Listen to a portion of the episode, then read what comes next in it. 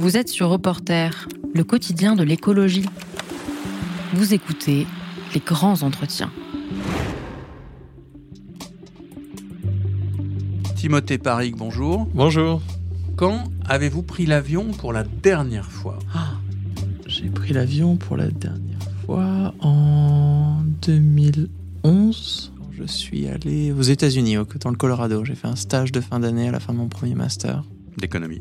Master d'économie. Et à l'époque, c'était, euh, je travaillais sur les biocarburants. Transformer de l'huile de friture en, biocarburant pour les bus de la ville de Boulder, dans le hmm. Colorado. Dernier voyage. Et après, pourquoi vous avez arrêté? Après, moi, je me suis beaucoup sensibilisé. J'ai commencé vraiment à étudier ces, ces problématiques-là. Je me suis retrouvé confronté aux chiffres et j'arrivais pas du tout à concilier l'acte de voler et de continuer à étudier ces choses-là. Donc, euh, j'ai dû faire des choix. Ça correspond aussi au moment où j'ai arrêté de manger de la viande. Ça correspond au moment où j'ai euh, changé la façon dont la relation que j'avais avec euh, mon épargne, avec les choses que j'achetais, avec les choses que je possédais, et aussi la façon dont j'avais de me déplacer. Donc, c'était le, le, grand ménage, le grand ménage de vie en fonction des empreintes écologiques. Pour être cohérent avec ce que vous étudiez en économie, puisque vous êtes économiste. Oui, c'est ça. Moi, au début, j'y suis arrivé vraiment du point de vue purement euh, économique, avec la façon de penser un petit peu bébête, de se dire, bon, ben voilà, on a un, budget écologique limité, et donc il va falloir euh, que je l'alloue de la manière euh, qui me fait le plus plaisir. Donc, bah, ça, je vais arrêter de prendre l'avion, je vais arrêter de manger de la viande, je vais faire ci, je vais faire ça. Donc, pareil pour la viande, moi, j'ai commencé par classer toutes les choses que je mangeais, je me souviens, en fonction des différentes empreintes, en eau, en biodiversité, en carbone puis voilà, je, me suis passé de certaines choses, avant même de, m'ouvrir beaucoup plus sur des sensibilités sur le bien-être animal, par exemple, avant même de m'ouvrir sur toute la, partie euh, justice globale. Moi, c'était vraiment du, point de vue purement de l'économie écologique dans le contexte des pays à revenus. Bon, j'ai fait pas mal de chemin euh, d'ici là, mais c'était, je pense que c'est une expérience que de plus en plus de gens font tous les jours aujourd'hui parce que vous êtes économiste euh, et vous publiez Ralentir ou périr aux éditions du Seuil. Première question, qu'est-ce que la décroissance? Alors, définition de dictionnaire, la décroissance est une réduction de la production et de la consommation pour alléger l'empreinte écologique, planifiée démocratiquement, dans un esprit de justice sociale et dans le souci du bien-être. Alors, dans ce livre, moi, je voulais vraiment avoir une définition de la décroissance comme phénomène. Mais il faut quand même dire que, avant d'être un phénomène, la décroissance est quand même un concept beaucoup plus large qui remonte au moins aux années 70 avec l'émergence de l'objection de croissance, le rapport Meadows dont on fait les 50 ans, qui s'est développé à partir de 2002 en France. de la croissance. C'est ça. Donc c'était l'idée objection de croissance, limite de la croissance, qui était non seulement écologique mais aussi sociale. Cette objection de croissance qui se transforme au début des années 2000 en décroissance soutenable, hein, le concept français à partir de 2002, qui devient ensuite degrowth, qui se ramifie euh, aussi en, post-croissance et en plein d'autres concepts euh, avec l'émergence de la décroissance comme domaine d'étude hein, à partir des années 2010. Donc, quand on parle de décroissance, on voit en fait, moi je vois cette constellation conceptuelle qu'on a en écologie politique, avec énormément de ramifications en économie écologique. Mais ce que j'ai essayé de faire dans le livre, c'est d'aller puiser dans cette boîte à outils déjà pour essayer de rendre ce concept de décroissance un petit peu concret. Donc là, ça veut dire, qu'est-ce que ça veut dire de mettre une économie en décroissance? Bah, Très clairement, ça veut dire réduire la production et la consommation. Donc ça, on sait, mais le faire... Et de manière organisée. C'est ça, on réduit la production et la consommation, mais il y a quatre choses spéciales vraiment qui définissent le concept de décroissance, c'est-à-dire qu'on le fait pour alléger l'empreinte écologique, on le fait de manière planifiée démocratiquement, dans un esprit de justice sociale, en faisant attention aux inégalités et dans le souci du bien-être. Donc là, déjà, on, peut tout de suite faire évacuer le, plus grand des malentendus historiques hein, entre décroissance et récession. Une décroissance qui serait autoritaire, euh, une décroissance qui serait accidentelle, une décroissance qui se ferait vraiment euh, dans la douleur des ménages les plus vulnérables. Le concept tel qu'il est utilisé aujourd'hui par les chercheurs et les activistes et les mouvements qui l'utilisent, c'est vraiment un concept unique, un petit peu comme le communisme hein, ou le développement durable, qui a ses propres aspects. Et ces quatre aspects, la soutenabilité, la démocratie, la justice et le bien-être, ils sont, c'est les, molécules qui forment vraiment le concept de décroissance. Alors c'est étrange d'évoquer le communisme. Mais moi, je, je, ramène cet exemple parce que quand on parle de communisme, les gens vont pas dire ah oui le communisme c'est de mettre les choses en commun. Alors que quand on approche la décroissance, les gens se disent Ah oui, la décroissance, c'est réduire des choses. Vous êtes pour la réduction de choses. Vous voulez moins d'arbres. Vous voulez euh, faire baisser l'espérance de vie. Et le pareil, comme si le développement durable, c'était euh, développer toutes les choses durablement, comme le pétrole. Enfin, on voit bien que derrière ces concepts, il y a des valeurs, euh, il y a des cadres, il y a, des hypothèses, il y a plein de choses beaucoup plus compliquées. Et ben la décroissance, c'est pareil, c'est juste un nouveau paradigme. On aurait pu citer aussi l'écosocialisme ou d'autres concepts comme ça, les, villes en transition, plein de, de concepts qui sont beaucoup plus subtils. Moi, ce que j'aime bien avec la décroissance, c'est que historiquement, donc depuis qu'il existe, ça a été un petit peu l'abribus des, euh, des concepts d'économie hétérodoxe, écoféministe, écosocialiste, où ils sont tous venus se rassembler et s'accrocher ensemble. Et donc aujourd'hui, quand on parle de décroissance, et dans la littérature moi, que j'étudie, hein, à peu près 600 articles en anglais et quelques centaines de livres, il y a vraiment tous ces concepts qui se tiennent la main, qui ont réussi à se connecter. Et ça, ça lui donne une certaine puissance analytique des concepts qui se sont arrivés, donc voilà, qui critiquaient la croissance de, plein de points de vue différents et qui essaient d'imaginer un monde au-delà de la croissance. Et donc, on le verra au-delà du capitalisme, mais aussi au-delà du productivisme, au-delà de l'extractivisme, au-delà de beaucoup de choses. Et donc, c'est devenu une, boîte à outils formidable pour repenser l'économie aujourd'hui. Alors, le 6 octobre, Elisabeth Borne, première ministre, euh, a dit la sobriété énergétique ce n'est pas produire moins et faire le choix de la décroissance. Alors est-ce qu'on peut faire de la sobriété énergétique sans rentrer dans une logique de décroissance? Je ne pense pas. Je pense que vouloir la sobriété tout en maintenant l'activité économique, c'est un peu l'équivalent de vouloir freiner tout en maintenant le pied sur l'accélérateur.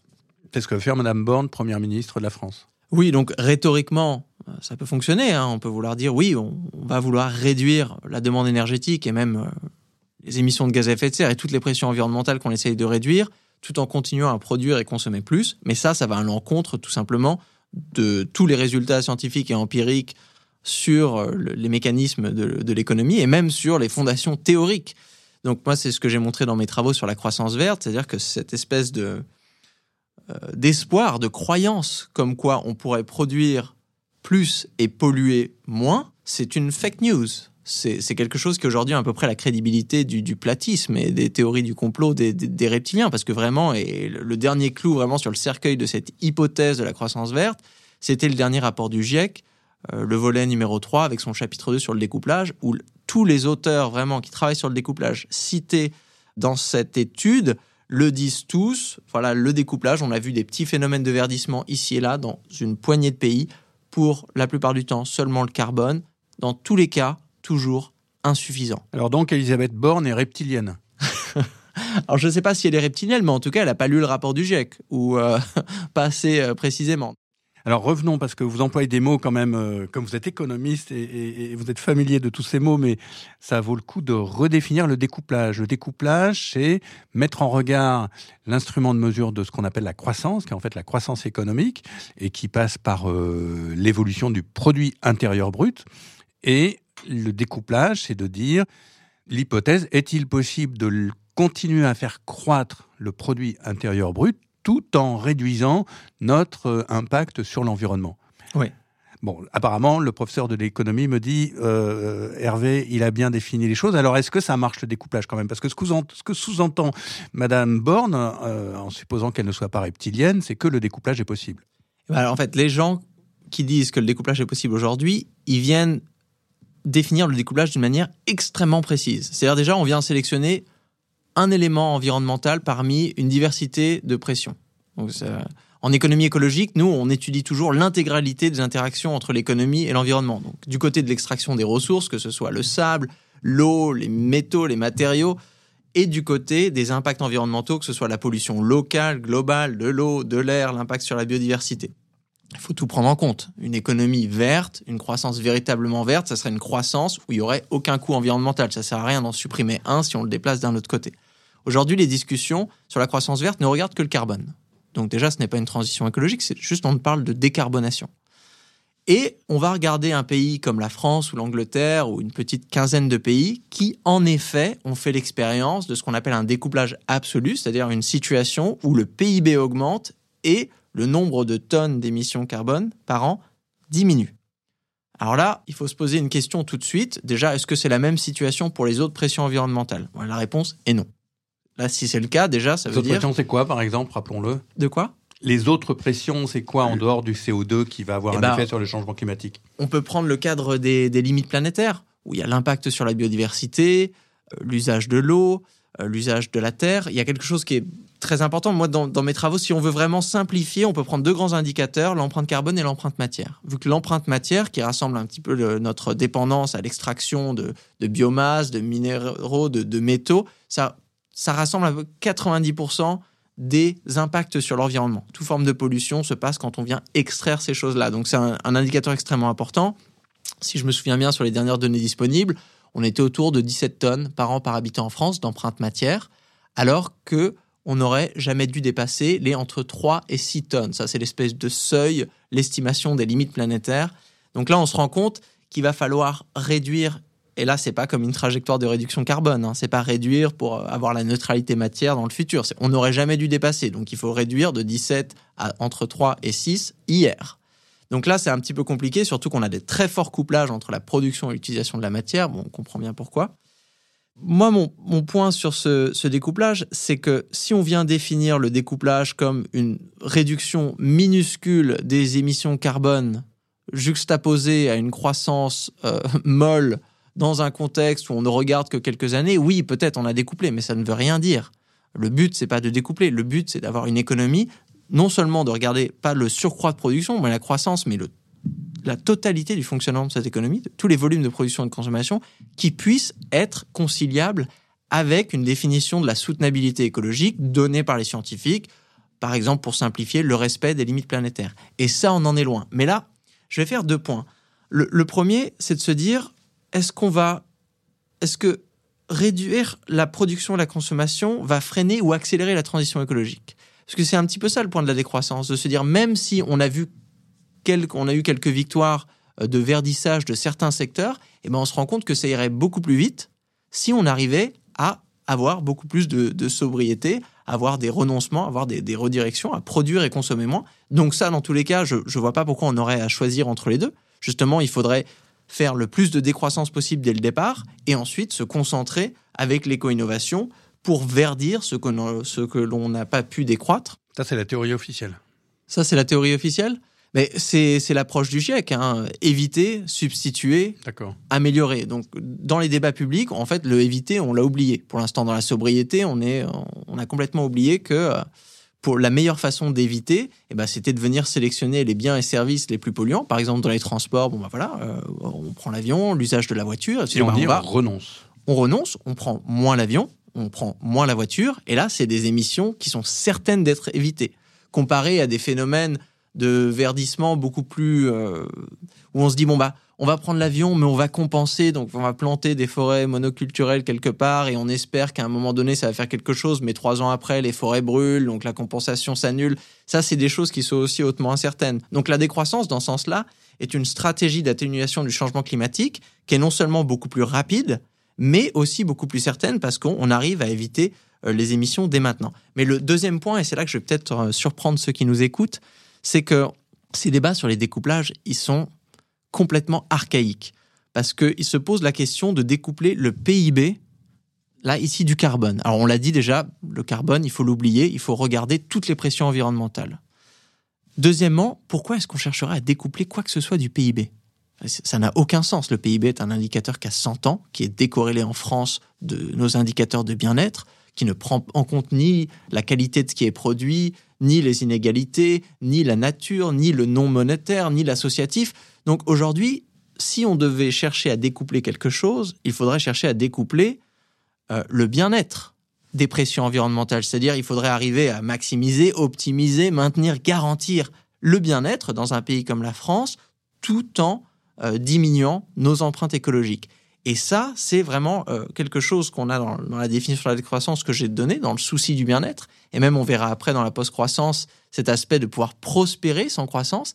Et on voit qu'il y a énormément de marge de manœuvre pour réduire des productions et des consommations qui aujourd'hui ne contribuent plus ou qui n'ont jamais contribué euh, au bien-être. Donc de faire décroître ces secteurs-là de l'économie, ce qui nous permettrait euh, de réduire une partie de l'empreinte écologique sans mettre à mal le bien-être. En fait, l'enjeu, c'est l'indicateur. On en reste euh, au problème que euh, le produit intérieur brut, PIB, reste l'instrument de pilotage essentiel des décideurs économiques. Ah, c'est un, obstacle majeur. Et moi, j'ai du mal à comprendre. Hein. Le plus j'étudie ces choses-là, je, la plupart, personne ne sait comment calculer le PIB. Déjà, partons de ça. Hein. La plupart des gens qui parlent de croissance ne savent pas ce que c'est. Et je dis ça vraiment après avoir passé des années à décortiquer le truc, après avoir parlé aux personnes, au tout petit groupe de personnes en France à l'INSEE qui sont chargées de le calculer, c'est un indice extrêmement complexe et mystérieux. Et on a créé toute une culture, tout un imaginaire autour du PIB qui ne correspond pas du tout à la réalité de l'indicateur. Donc, les choses que l'on attend du PIB, le progrès, l'innovation, l'éradication de la pauvreté, euh, l'amélioration du vivre ensemble, la cohésion sociale, la paix, ne sont pas des choses mesurées par le PIB. C'est dans le manuel, hein, c'est écrit noir sur blanc, ils le disent très bien. D'ailleurs, il faut arrêter d'utiliser le PIB comme indicateur de bien-être. C'est écrit dans les 720 pages du manuel sur comment le calculer, publié par les Nations Unies.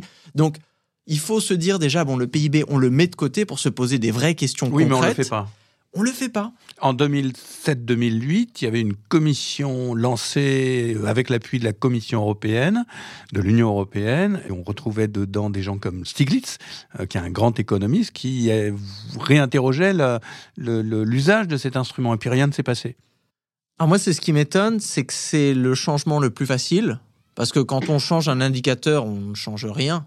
Donc c'est quelque chose d'assez consensuel. D'ailleurs, quand vous parlez des limites du PIB, c'est vraiment la chose qui met tout le monde d'accord. Il n'y a jamais un économiste qui va vous dire non, moi je ne suis pas d'accord. Je pense que le PIB est un indicateur parfait. Tout le monde est d'accord sur les limites du PIB.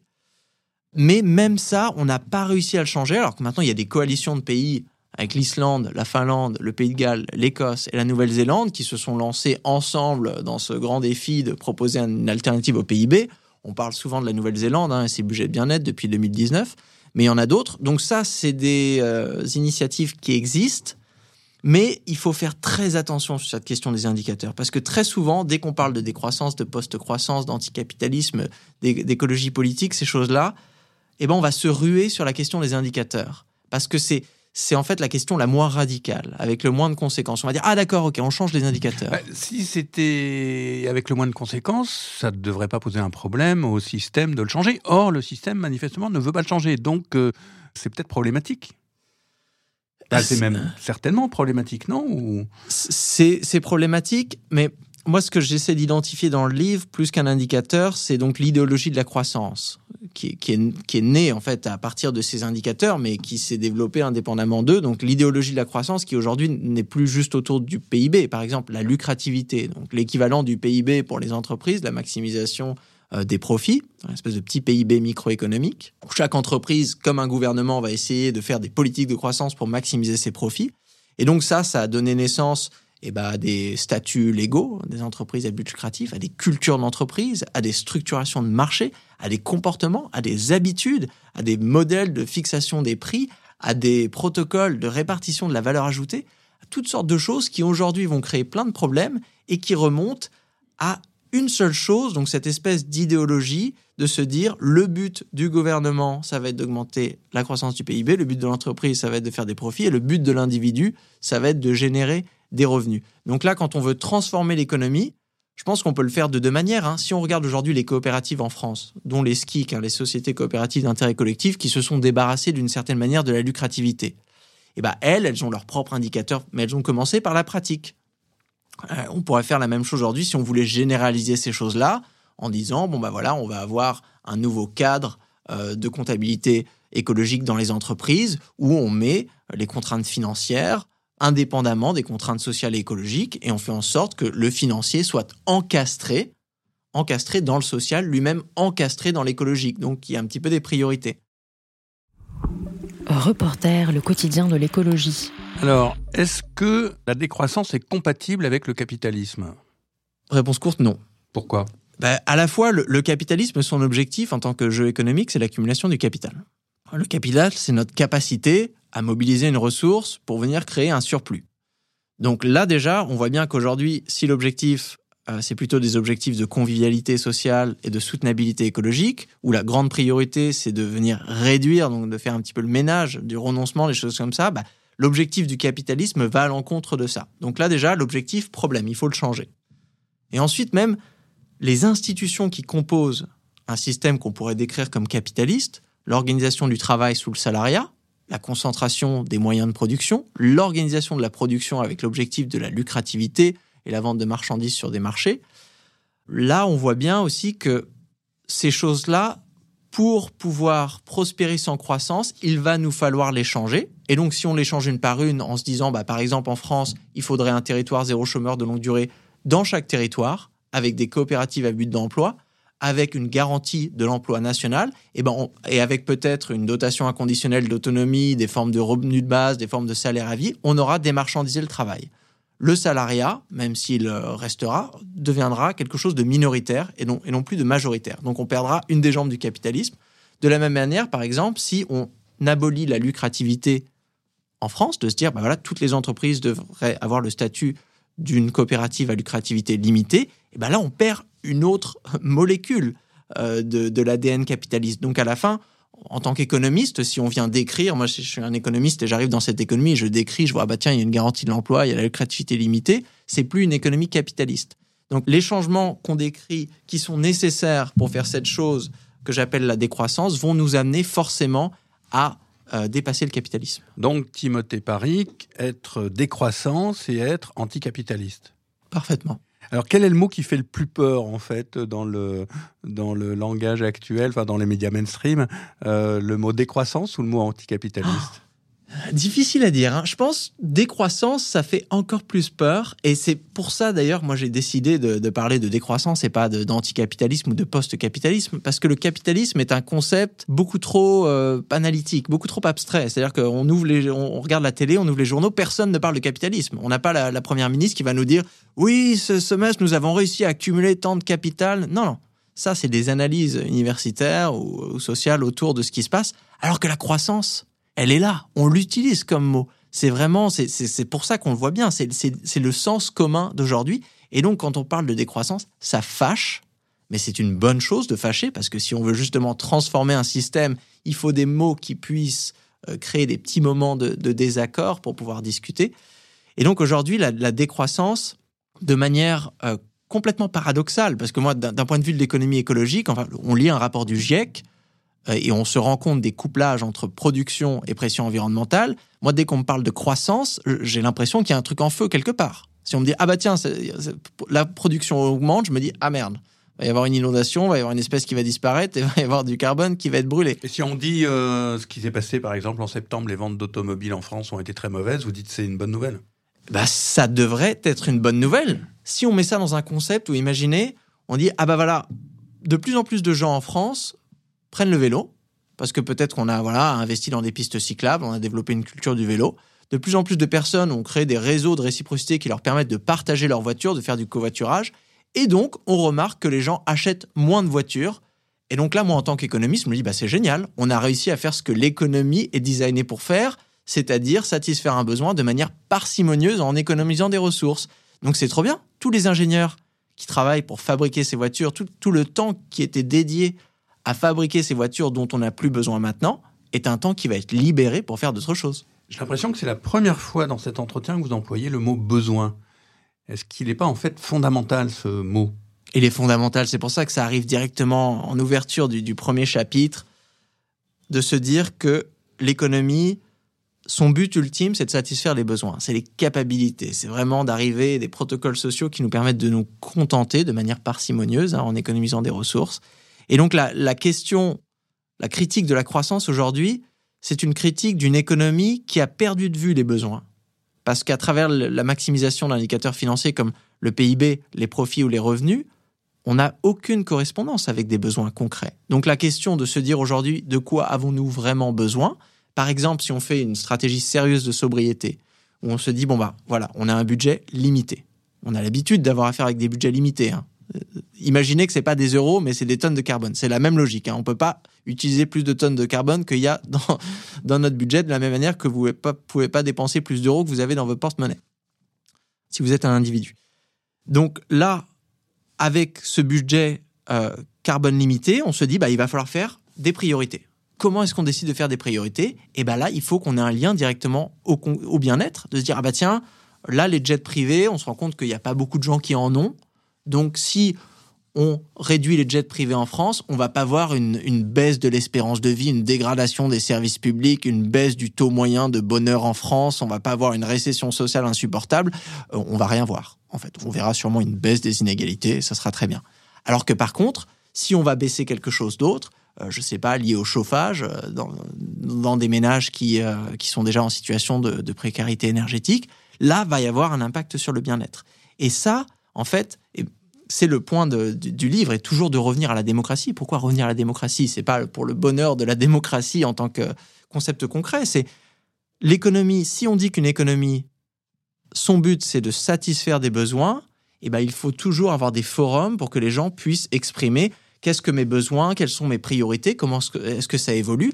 Donc le territoire zéro chômeur de longue durée est en, est un bon exemple de créer un forum à l'échelle du territoire où on peut se rencontrer et se dire bon ben voilà, voici les besoins non satisfaits du territoire, voilà les heures disponibles et les aspirations des gens qui voudraient euh, travailler plus. Hop, et on fait notre petite chose. On n'attend pas qu'un marché avec des entreprises à but lucratif, avec un gouvernement et ses politiques de croissance, avec des individus qui cherchent des boulots en fonction euh, du pouvoir d'achat viennent résoudre ces problèmes, on s'assoit et on discute et on s'arrange. Vous avez comparé le, budget carbone avec le budget euro. Il y a quand même une grande différence, c'est que en monnaie, on peut emprunter mhm. beaucoup plus. En principe, si on était sérieux sur le carbone, comme vous l'avez dit, on ne peut pas emprunter. C'est-à-dire que le carbone qui est envoyé dans l'atmosphère, il contribue au réchauffement climatique, on peut rien changer. Donc, il faut le, absolument le limiter le, le, la monnaie, on, et c'est d'ailleurs la politique monétaire qui est suivie depuis la crise de 2008, c'est euh, larguer euh, les amarres pour permettre euh, aux économies de tourner en ayant un taux d'endettement extrêmement important par le, le quantitative easing et d'autres techniques monétaires. Donc là, il y a quand même un, dans le système de croissance une échappatoire possible. Et c'est ça qui est extrêmement surprenant.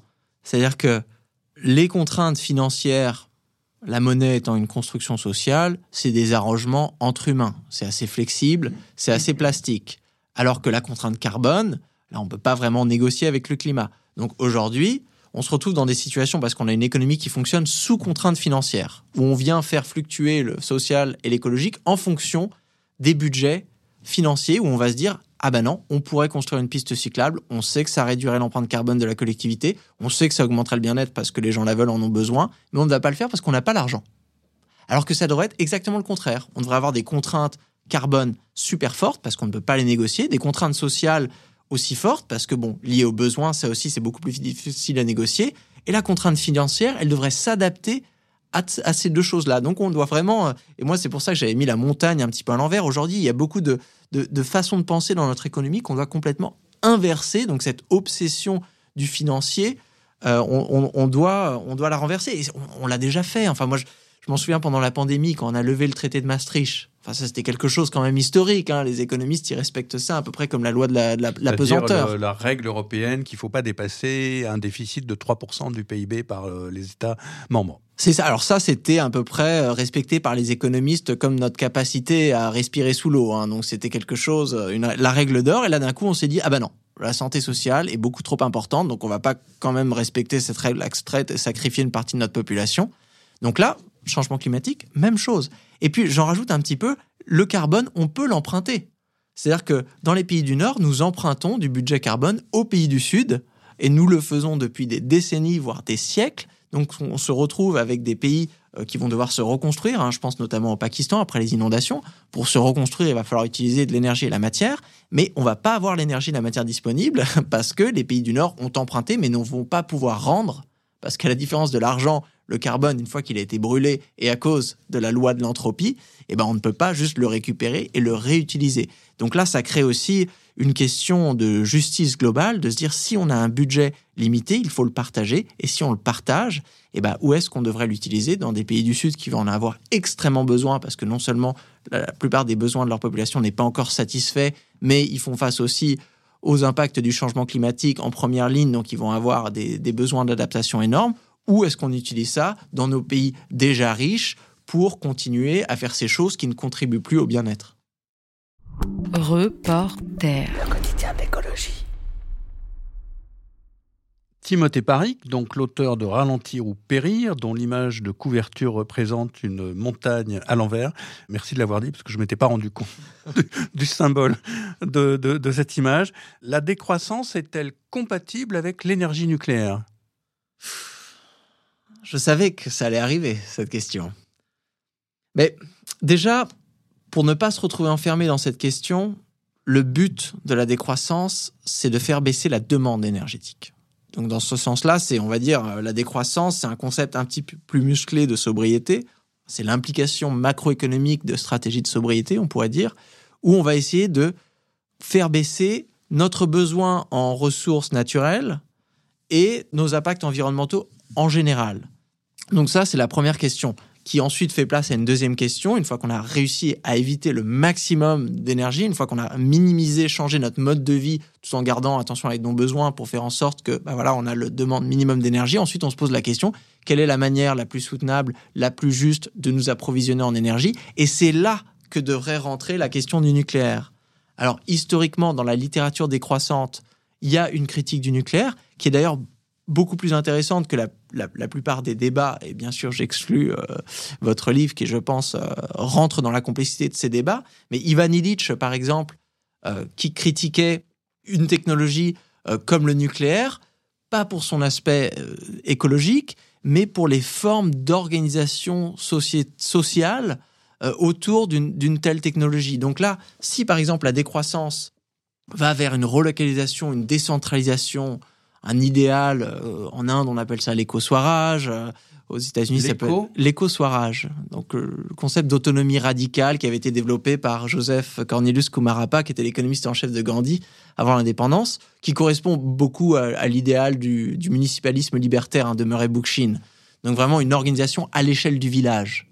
Et ben là, tout de suite, si on, on va vers ce concept de souveraineté énergétique, mais pas à l'échelle du pays, à l'échelle de la biorégion, à l'échelle du village, et eh ben, des technologies comme le nucléaire peuvent, devenir très compliquées, si ce n'est que par voilà le, problème infrastructurel qui demande de, pour, pour la gérance de cette chose-là. Moi, après, c'est des choses, et je pense que le mot nucléaire n'est pas d'ailleurs écrit une seule fois dans le livre, parce que je sais qu'en France, c'est des débats ultra difficiles. Donc moi, j'ai essayé vraiment de, rendre un argument modulaire, quoi, de se dire qu'on soit euh, pour ou contre le nucléaire. Déjà, si on arrive à faire descendre la demande énergétique au maximum, ça va nous simplifier la tâche. Et ça, c'est un petit peu peut-être la, mentalité générale de la décroissance et de l'économie écologique en général. Et du concept même de pollution. C'est-à-dire que nous, aurions, nous avons toujours un impact sur les écosystèmes avec lesquels nos économies interagissent. Le problème, c'est qu'à partir d'une certaine disproportion, eh ben, quelque chose qu'on va rejeter dans la mer va créer un souci. Donc c'est vraiment la proportion, on pourrait dire, c'est la limite de vitesse que nous donnent les écosystèmes. Quand la, vitesse de l'économie vient dépasser la limite de vitesse des écosystèmes, il y a un problème.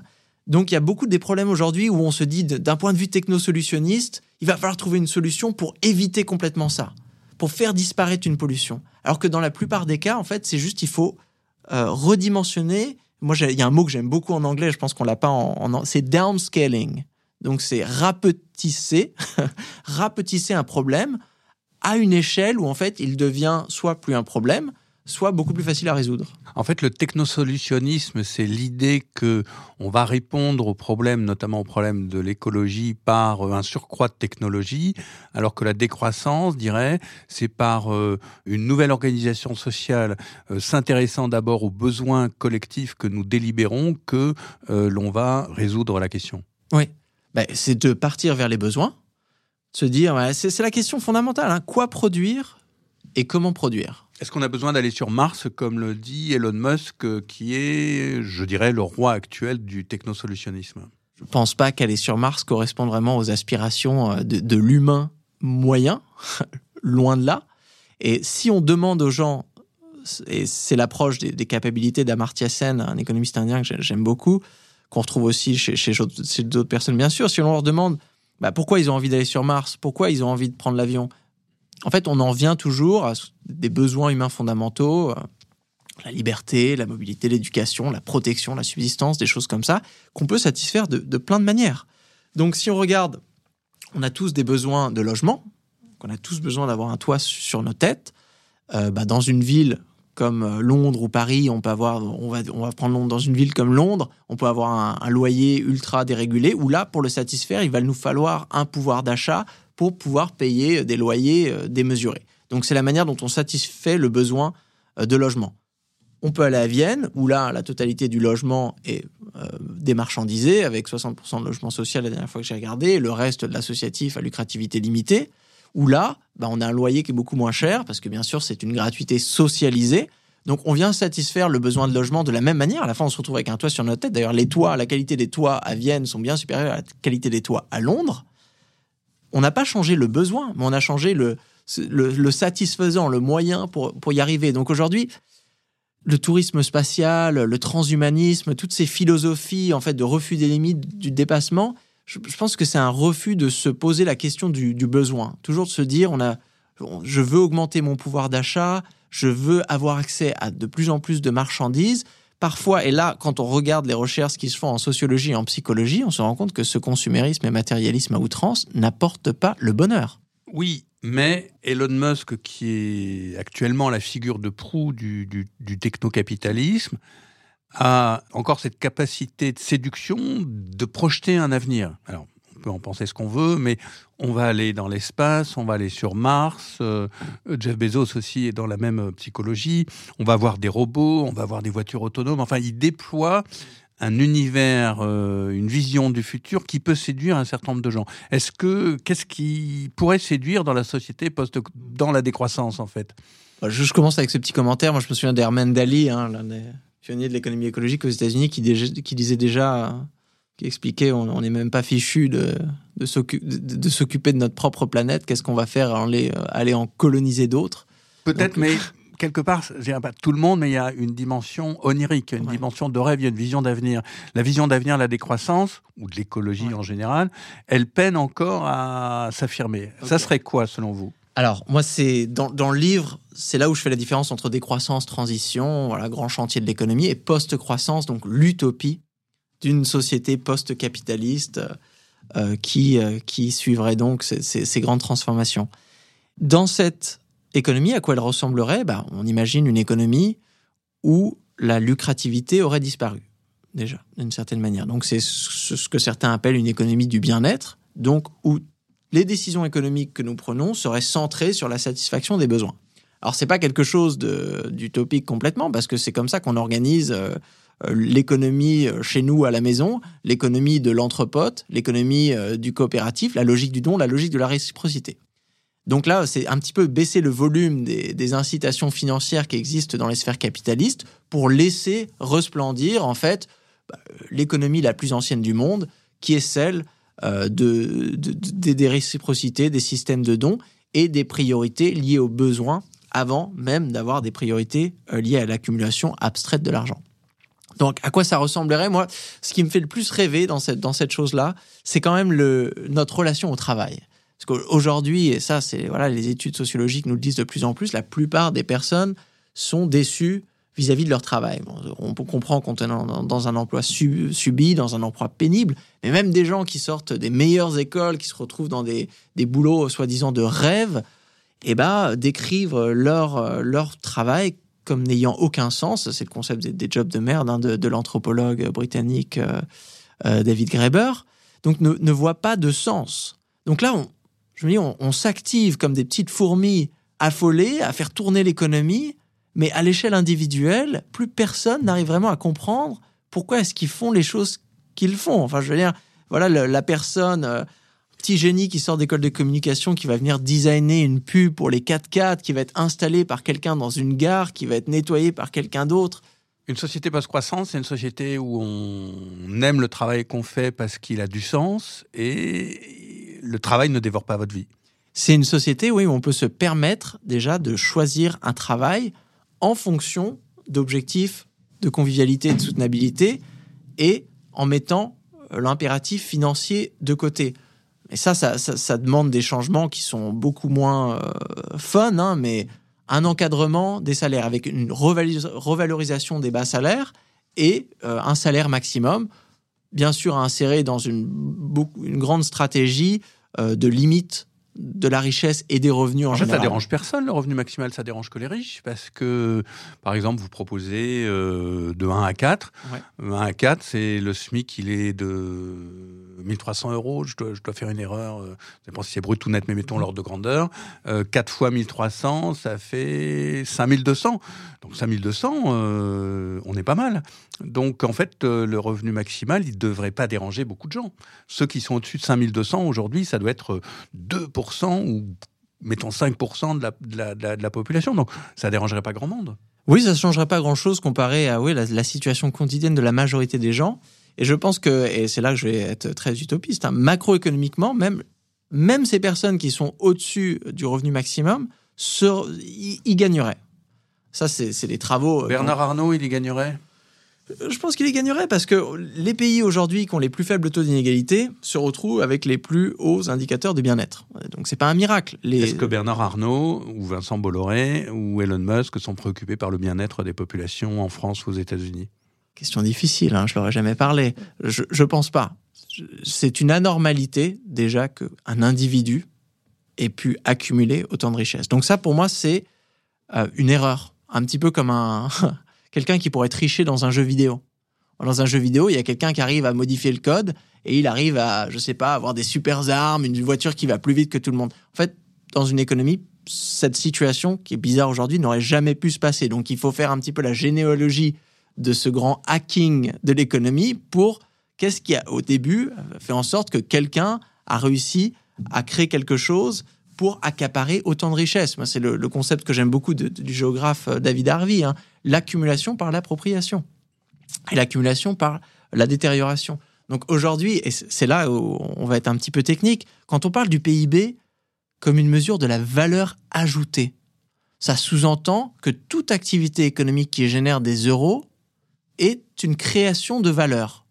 Mais une valeur de quoi? Si là les gens vont dire oui, une valeur de quelque chose qui est bien pour les gens. Donc, mais si cette croissance est en fait anti-économique, c'est-à-dire qu'elle génère plus de coûts environnementaux, par exemple, que de bénéfices, et si ces bénéfices sont appropriés par ceux qui sont déjà, déjà riches, on se rend compte que c'est pas une valeur, c'est la création plutôt d'une disvaleur. Donc, moi, ça, c'est une annonce radicale, hein, de se dire que quand on fait l'historique de la croissance dans un pays comme la France, colonial, impérial, un pays euh, avec des pressions environnementales énormes depuis des décennies, on se rend compte qu'une grande partie de la richesse accumulée, et là où elle s'est retrouvée accumulée, n'a pas de légitimité. Donc là, on a un double problème. Non seulement l'accumulation de cette richesse aujourd'hui est un obstacle à la transition écologique à travers la, manière dont elle est investie, où elle va créer euh, des objectifs, des, des, impératifs de lucrativité. Et d'un autre côté, eh ben, on, a une légitimité euh, de cette même richesse comparée à, par exemple, la question des réparations et de la dette climatique. Donc, si on prend en compte, si on se pose la question radicale de se dire, moi j'aime bien, les économistes proposent de taxer le carbone. Très bien, bah, si on imaginait que le, carbone avait été taxé à X euros la tonne euh, depuis 1960 euh, et qu'on vient rechercher chaque petit processus de production, on adapte les prix et on prend ça en compte et qu'on passe la note à tous les super profits qui ont été faits dans les industries pétrolières qui, pendant des décennies, n'ont payé aucune des conséquences de leurs activités, donc ont pollué et ont passé cette note aujourd'hui au pays du Sud. Si on croit vraiment à cette logique, mais on voit même que la discussion sur la taxe carbone, c'est pas ça. Aujourd'hui, on la, on la, commence maintenant. Mais là, il y a une véritable question sur la, sur la responsabilité historique. Parce que l'accumulation a un passé, en fait, toujours. Pourquoi il y a tant de résistance à la décroissance alors déjà, moi, ce que je remarque, et là, j'arrive de, quatre semaines de tournée pour le lire, 40 euh, événements, je suis vraiment allé partout là où on m'a invité, eh ben, qu'il y a beaucoup moins de résistance qu'avant. Il y a beaucoup moins de résistance qu'avant, et moi, je m'attendais à une armée de critiques. Hein. Je m'étais préparé comme un spartiate, j'étais là avec mon petit bouclier, je me suis dit, ça y est, je vais arriver, tout le monde va me tirer dessus. Et en fait, la critique n'est pas arrivée. Donc là, déjà, ça nous dit quelque chose. Sur la question de la croissance verte, je pense que c'est assez clair. Maintenant, il n'y a plus personne qui ose vraiment se mouiller et dire oui, on va réussir à verdir. Ça, je pense qu'il y a un consensus scientifique qui aujourd'hui fait en sorte que, bon, euh, les économistes de l'environnement ont arrêté de la ramener sur ce, volet-là. Et même ce qu'on a vécu cette année avec les canicules, euh, les sécheresses, euh, même la pandémie, et là maintenant les contraintes énergétiques, on se rend compte que ça devient très difficile de croire en cette idée que tout peut rester pareil et qu'on va se laver les mains à l'eau froide et qu'on va arriver d'une certaine manière à réduire nos empreintes écologiques énormément. Donc, c'est-à-dire qu'en commençant à se laver... Tout en maintenant l'idéologie de la croissance, vous voulez dire? C'est ça. Même si on me disait, bon, vous savez quoi, la croissance, on peut plus. Le but, c'est juste de maintenir les niveaux de production tels qu'ils sont. Là, je, même ça, c'est pas possible. Donc, même si le but, c'était l'économie stationnaire, ça, en fait, c'était possible dans les années 70 Si dès la publication du rapport Meadows, le gouvernement français avait fait OK les gars, vous avez raison, peut-être il va y avoir un problème, donc on garde l'économie stationnaire. Là, on aurait pu le faire il y a 50 ans. Mais maintenant, on a 50 ans de dépassement à gérer. Ah oui, vous voulez dire rester à un niveau de production matérielle qui ne croîtrait pas, ça n'est pas suffisant parce que au niveau actuel, euh, les niveaux de production sont trop impactants sur l'environnement. Donc, il faut réduire le niveau de production. C'est ça. Il faut le réduire de manière absolue. Donc là, c'est même pas des choses relatives, des choses. Non, il faut réduire alors, les gens que vous allez voir ne résistent pas à l'idée de la décroissance, ou en tout cas l'accueil avec intérêt, voire avec bienveillance, mais quand même, euh, euh, les décideurs économiques, euh, Madame Borne, Monsieur Bolloré, tous les journaux tels que Les Échos, qui appartiennent par exemple à, Bernard Arnault, ou Dominique Seux, qu'on entend tous les jours à, la radio publique, ils disent sans arrêt du mal de la décroissance, comme c'était une absurdité. Moi, ce que je remarque, c'est les fois où je suis venu débattre avec des gens qui étaient vraiment contre la décroissance, je me suis rendu compte que ces gens n'avaient jamais rien lu sur la décroissance, ce qui est un petit peu choquant. Hein. On m'invite à, débattre sur la physique quantique. Je me pointe, je sais même pas ce que c'est que la physique quantique. Enfin, c'est extrêmement risqué. Mais vraiment, on se retrouve confronté à des gens qui n'ont jamais lu un papier. Je le disais, il y en a 600 dans la littérature académique. Hein. c'est des concepts qui sont mobilisés dans le GIEC, dans, des grands rapports euh, d'organisations internationales. Il y a des livres dans, dans plein de langues différentes. Donc, c'est c'est des débats où en fait, c'est pas un véritable débat. C'est les gens qui poussent la décroissance de la main. non, ça, c'est bête, c'est une utopie, c'est une pensée magique. Je ne veux même pas la considérer. Et alors? Bah moi, ça, ça me montre déjà que c'est pas la décroissance n'a pas été falsifiée. C'est juste le refus d'un débat, mais ce débat s'impose de plus en plus. C'est-à-dire que maintenant, euh, si on vient débattre la décroissance, au début des années 2002, c'était assez facile de, rien savoir. Il n'y avait pas de papier, pas d'article, il n'y avait pas de rapport, il n'y avait pas de podcast, il n'y avait pas de documentaire. Donc on pouvait dire oui la décroissance, ça va, hein, on l'a vu en Grèce, euh, machin, on peut faire les petits trucs, oui la décroissance, Corée du Nord, machin, Khmer vert, facile. Mais aujourd'hui, euh, si on fait ça, c'est la honte c'est pas le milieu euh, de la, ce qu'on appelle la science économique qui résiste. Euh, tous le, les universités de sciences économiques, en fait, sont massivement néolibérales. Enfin, démentez-moi parce que vous ou pas, si vous êtes, euh, vous êtes quand même dans dans, dans ce milieu. Est-ce que c'est pas On a cité taxe carbone, c'est poussé par exemple par Monsieur Jean Tirole de l'école d'économie de Toulouse, qui a eu le prix de la Banque royale de Suède, mais qui est un néolibéral absolu. Est-ce que c'est pas ça en fait? Les néolibéraux bloquent la recherche et la discussion dans l'analyse économique de la décroissance ou de l'approche de l'économie écologique ah, oui, les sciences économiques sont, fermées, mais pas seulement à la décroissance, hein, à l'économie hétérodoxe en général, qu'elle soit marxienne, institutionnelle, féministe ou, euh, ou, écologique. Pour vous dire, donc depuis que j'ai publié la thèse en mars 2020, j'ai dû faire, je sais pas, 200 ou 300 événements, 300 interventions sur la décroissance. Invité vraiment, mais gouvernement polonais aux fonctionnaires euh, français euh, responsables de la ville de Paris. Euh, ça peut être Airbus, Orange, des associations, un festival de musique, des écoles d'ingénieurs, des écoles d'art, des écoles de design, une école de cirque, des lycées. Enfin, c'est vraiment le festival. Mais aucun département d'économie. C'est quand même ultra bizarre. Enfin là, j'ai fait une intervention à, la, à la Bordeaux School of Economics, comme ils l'ont récemment euh, appelé. Donc, mais à chaque fois, les économistes ne sont pas intéressés par le concept de Donc déjà, ça montre bien les espèces de barrières de. Il y a un économiste qui a fait une thèse en économie sur un concept de décroissance, mais on ne va, on va pas l'inviter. On, on c'est des choses, on débat pas. Il faut brûler les économistes?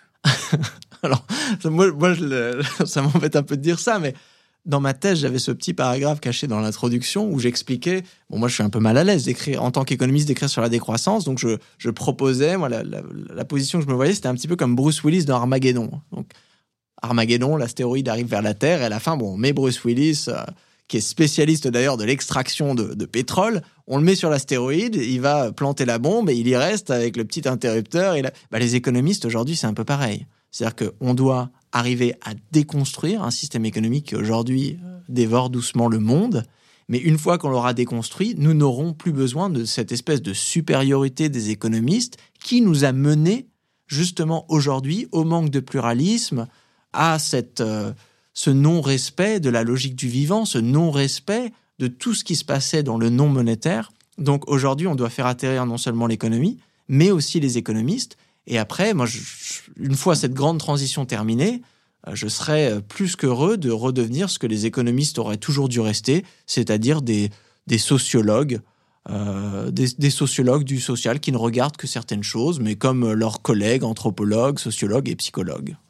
Imaginons, tout va bien, vous convainquez, pas seulement, mais tout le monde, et l'Europe entre en décroissance, choisie, organisée, par l'analyse du besoin, démocratique, la vie est belle. Mais les États-Unis et la Chine, eux, pas du tout d'accord et continuent dans la croissance. Comment on imaginerait ce monde euh, divisé où certains iraient dans une direction et pas d'autres? Bah, Déjà, si la Chine et les États-Unis veulent continuer à non seulement maintenir leur niveau de production, mais continuer à croître, bah, il va falloir trouver les ressources pour le faire. Donc là, c'est le premier problème. Alors que si en Europe ou n'importe quel pays qui décide de faire ce, grand ménage de la décroissance et d'arriver à avoir une certaine souveraineté énergétique, à minimiser vraiment, à faire réduire grand régime biophysique pour pouvoir prospérer sans croissance, bah, il se retrouve beaucoup plus résilient. Donc le jour où il y a une crise énergétique, le jour où il y a une crise de l'eau, bah voilà, ils, ont prêt, ils sont prêts, ils ont organisé, ils ont euh, des protocoles de rationnement, ils ont euh, des empreintes beaucoup plus faibles. Donc euh, dans cette situation, je pense que ce seraient les pays qui refusent ou qui retardent ce processus qui arrivera un jour ou l'autre. Hein. C'est soit décroissance choisie, soit effondrement subi. Donc les pays qui, au plus tôt de la transition, eh ben, ont pris le temps, ont eu plusieurs années de marge de manœuvre pour que cette transition, elle soit démocratique, elle soit sereine. On prend le temps vraiment d'avoir une politique publique sérieuse comme mauvais exemple, hein, mais la taxe carbone en Suède, hein, depuis 1991, hein, ça s'est pas fait euh, d'une journée à l'autre. Donc on se rend compte que les politiques publiques à l'arrache, euh, sans communication, improvisées sur, euh, sur le pouce, ça marche pas. Donc les, les pays qui sont dans ce déni des limites se retrouveront tôt ou tard confrontés à la réalité et le jour où on se retrouve confronté à la réalité, le plus gros est notre empreinte écologique, et eh euh, la plus violente sera la chute. Vous citez le cas de la Suède, euh, l'extrême droite euh, y prend une place inattendue. On sent aussi en France, en Italie, dans d'autres pays, une réaction d'une partie de la population à aller vers l'extrême droite et à, à s'enfermer en quelque sorte. Comment vous analysez ce fait, ce phénomène? Ah, moi, vous savez, j'analyse pas ce phénomène déjà dès, Mais si, d'un point de vue décroissant, comment vous expliquez que, euh, alors qu'il y a cet impératif écologique, qu'il y a euh, cette proposition de la décroissance ou de l'économie écologique ou de la transition, une part, nos sociétés euh, riches, beaucoup d'entre elles réagissent en, se refermant et en se brutalisant? Pour moi, c'est c'est plus là ici une critique générale du capitalisme du néolibéralisme et euh, ce que Françoise Daubonne euh, a appelé très bien dans les années 70 euh, l'illimitisme. Donc cette idée de voilà, on a des limites de rien. Et donc d'un côté, d'un moment, on se retrouve confronté à une véritable limite, qu'elle soit sociale ou écologique. Et là, c'est chacun pour soi. C'est chacun pour soi, donc ça se divise et ça se tape dessus. Et là, on saupoudre tout ça de prêt-à-penser économique avec des pseudo-lois sur la dynamique de l'emploi et son lien avec l'immigration, des choses, euh, la dynamique de la dette publique, la façon dont la monnaie est créée, où on n'y comprend absolument rien. Et là, les gens, eh ben voilà, créent leur propre petite croyance et ça, donne lieu à ces montées qui, pour moi, n'auraient pas eu lieu si on avait pris le temps dès le départ de se poser la question vraiment sine qua non pour le vivre ensemble, qui est, bon ben voilà, comment est-ce que jour après jour, tout le monde va pouvoir satisfaire ses besoins? Parce que le jour où quelqu'un ne peut plus satisfaire ses besoins, ça peut mener à de la colère, cette colère va se mener à un ressentement, à une division, et on va essayer de trouver des histoires pour expliquer d'où ça vient, ce manque, cette rareté. Donc, et là, on va dire que c'est vraiment euh, la réponse typique de l'économiste écologique, hein, qui ramène tout à une certaine rareté, lié à une, euh, une, malgestion, euh, une malgestion et un non-respect de la capacité de charge des écosystèmes. Mais si on réouvre le contexte, c'est-à-dire aujourd'hui, les vagues de montée d'extrême droite sont extrêmement légères comparées à ce qu'on aura dans le futur quand on va voir ces contraintes euh, énergétiques, écologiques, des contraintes de biodiversité devenir de plus en plus sévères. Donc là encore, on se retrouve dans cette situation. Si dans les années 70, on a fait des choix, bah, je pense pas qu'aujourd'hui, on se retrouverait confronté vraiment avec des poussées d'extrême droite aussi prononcées. Et là, si on n'agit pas aujourd'hui et qu'on continue euh, à se laver les mains à l'eau froide en espérant que tout aille bien, là, avec des crises migratoires qui seront d'une ampleur inégalée comparée à ce qu'on a pu observer dans, les dernières décennies, on va se retrouver avec des problèmes insurmontables. Il est encore temps de se poser cette question et d'orienter les choix autrement? Oui, il est, encore, il est encore temps. il y a toujours euh, une opportunité pour euh, réduire une empreinte écologique. Là, moi, si on prend la théorie du donut de Kate Raworth et qu'on regarde un petit peu les, dépassements, bah, on voit qu'il y a des pays qui ont complètement explosé euh, leurs limites, donc eux vont devoir beaucoup réduire. Il y en a d'autres qui ont moins explosé sur d'autres choses. Donc, mais je comprendrais pas en fait l'inverse de se dire en fait c'est trop tard. Donc, enfin, je, c'est trop tard, donc on, abandonne et on, continue. Les, les écosystèmes, c'est des milieux dynamiques. C'est-à-dire, c'est des milieux où il y, a des, phénomènes de réparation, il y a des phénomènes de seuil à partir duquel on peut avoir des dégradations irréversibles. Et donc là, aujourd'hui, c'est plus une question de se dire, bon, nous savons qu'il faut changer le plus rapidement possible, il va falloir concentrer les efforts, et il va falloir surtout, et ça c'est le concept vraiment d'un état d'urgence écologique, se dire que quoi qu'on fasse, il va falloir arriver à respecter ces vitesses, euh, ces limites de vitesse écologique. C'est la priorité. Si on commence aujourd'hui, ça va nous prendre peut-être quelques décennies de travail avec des choix très difficiles. Si on attend 10 ans, eh ben, ça va peut-être s'étaler sur 40 et 50 ans. Si on avait commencé dans les années 70, ça serait déjà terminé. Timothée Paris, ralentir ou périr au seuil. Merci beaucoup. Merci. Avec plaisir. Reporter est un média indépendant, en accès libre, sans publicité et financé par les dons de ses lecteurs. Pour nous soutenir, rendez-vous sur reporter.net slash dons. Reporter. Le quotidien d'écologie.